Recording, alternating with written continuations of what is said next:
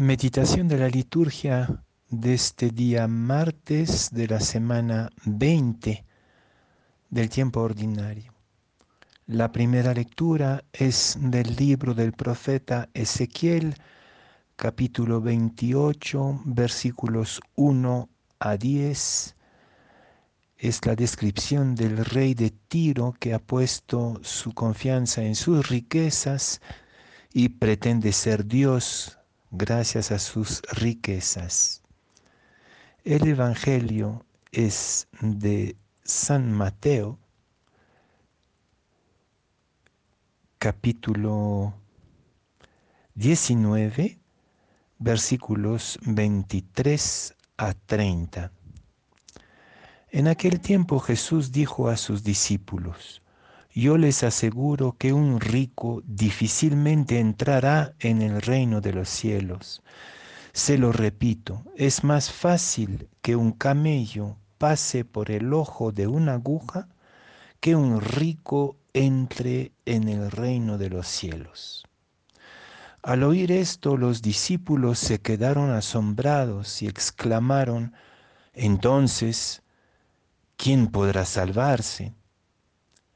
Pero Jesús, mirándolos fijamente, les respondió, para los humanos eso es imposible, mas para Dios todo es posible. Entonces Pedro, tomando la palabra, le dijo a Jesús, Señor, nosotros lo hemos dejado todo y te hemos seguido. ¿Qué nos va a tocar? Jesús les dijo, yo les aseguro que en la vida nueva, cuando el Hijo del Hombre se siente en su trono de gloria, ustedes, los que me han seguido, se sentarán también en doce tronos para juzgar a las doce tribus de Israel. Y todo aquel que por mí haya dejado casa o hermanos o hermanas o padres o madre, o esposa, o hijos, o propiedades, recibirá cien veces más y heredará la vida eterna.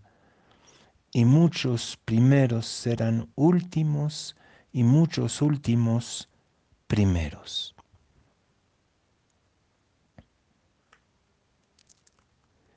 Son frecuentes en el Evangelio las oportunidades en que las palabras de Jesús dejan a sus discípulos perplejos, como a nosotros. Pero hay dos temas que no solamente los deja perplejos, sino radicalmente escandalizados.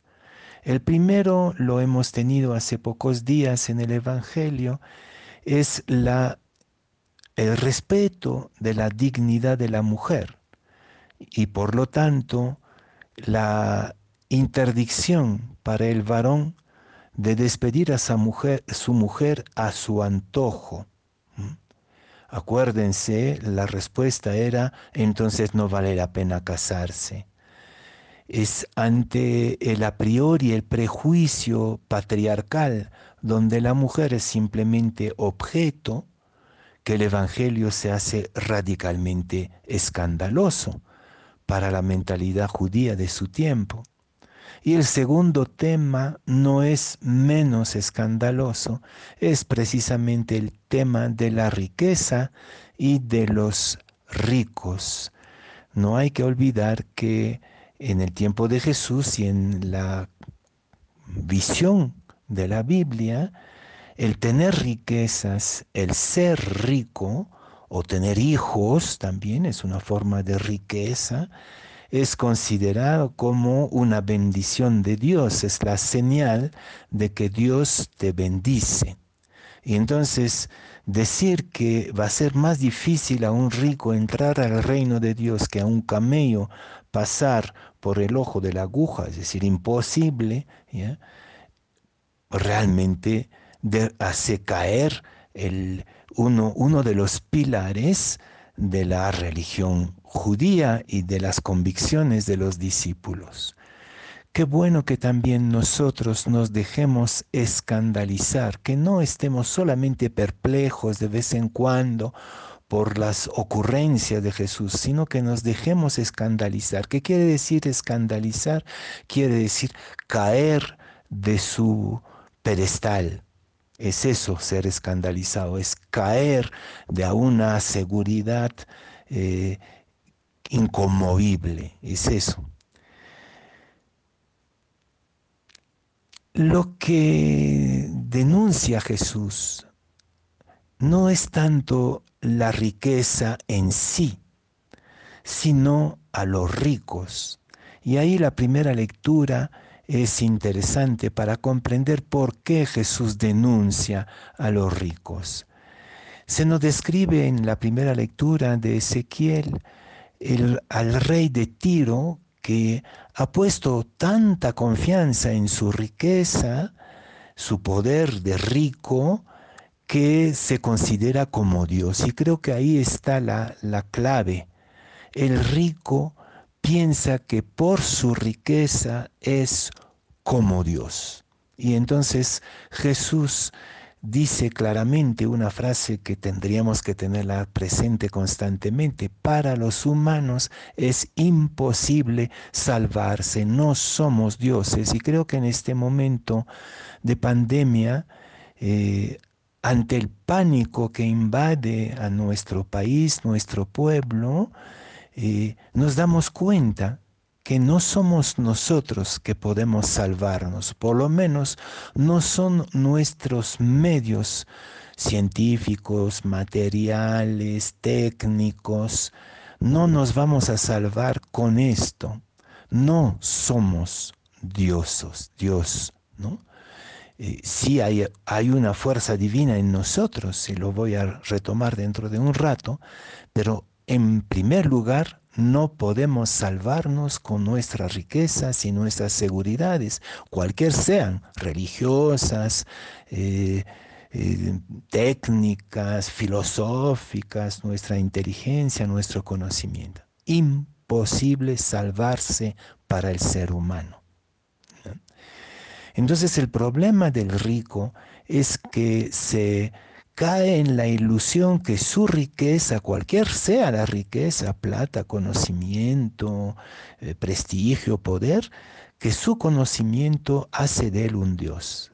Por eso ese rico nunca va a entrar en el reino de Dios, porque el pobre más bien es aquel que sabe que no se puede salvar por sí mismo, que no necesita de los demás. Tampoco Jesús va a glorificar la pobreza en sí, sino al pobre, al pobre que sabe, sobre todo el pobre de Yahvé, como dice la Biblia, los Anahuim, eh, es decir, aquel que sabe que solo Dios lo puede salvar.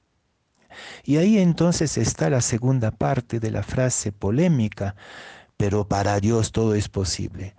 A veces pensamos que Dios tiene su varita mágica y va a borrar, por ejemplo, la, la pandemia de un golpecito. Solo Él podría. No es así. No es un Dios mago el nuestro. No es el Dios de la varita mágica. ¿En qué sentido entonces todo es posible para Dios? Si Dios está dentro de nosotros, en medio de nosotros, como dice la gente, nos acompaña, y por lo tanto es capaz de cambiar el corazón y la mente aún de un rico que cree que es Dios. Eso sí, lo posible de Dios es que nosotros nos convirtamos, que cambiemos de rumbo y en vez de poner nuestra confianza en nuestros medios, riquezas, poderes, prestigios, inteligencia, guapura, que nuestro corazón se convierta y se vuelva un corazón de criatura, un corazón de pobre. Ahí está la clave. Y entonces ahí está la pregunta un poco ambigua, ¿no? De Pedro, como siempre, que dice, bueno, nosotros qué compensaciones vamos a tener? Que no es realmente muy profunda la reacción de, de, Pedro. Pero lo que le dice Jesús es que el mundo de los que sí eh, han dejado de poner su confianza en la, en la riqueza, los que han dejado casa, madre, padre, hermanos, hasta esposa, eh, van a conocer un mundo diferente un mundo reconstituido en la solidaridad. Es eso, ¿no? El, mundo de las doce tribus. Van a ser jueces de las doce tribus, es decir, van a inaugurar una sociedad que no está construida ya en la ilusión del poder y de la riqueza, del endiosamiento del rico, sino una sociedad solidaria, una sociedad pobre, una sociedad de compartir. Acuérdense que ayer el joven rico preguntaba cómo ser perfecto y la manera de ser perfecto es dar a los pobres y seguir a Jesús. Entonces, ojalá nosotros no pongamos nuestra confianza en nosotros mismos, sino en la capacidad de Dios de convertirnos para hacer de nosotros un pueblo de hermanos solidarios y mutuamente dependientes en el amor.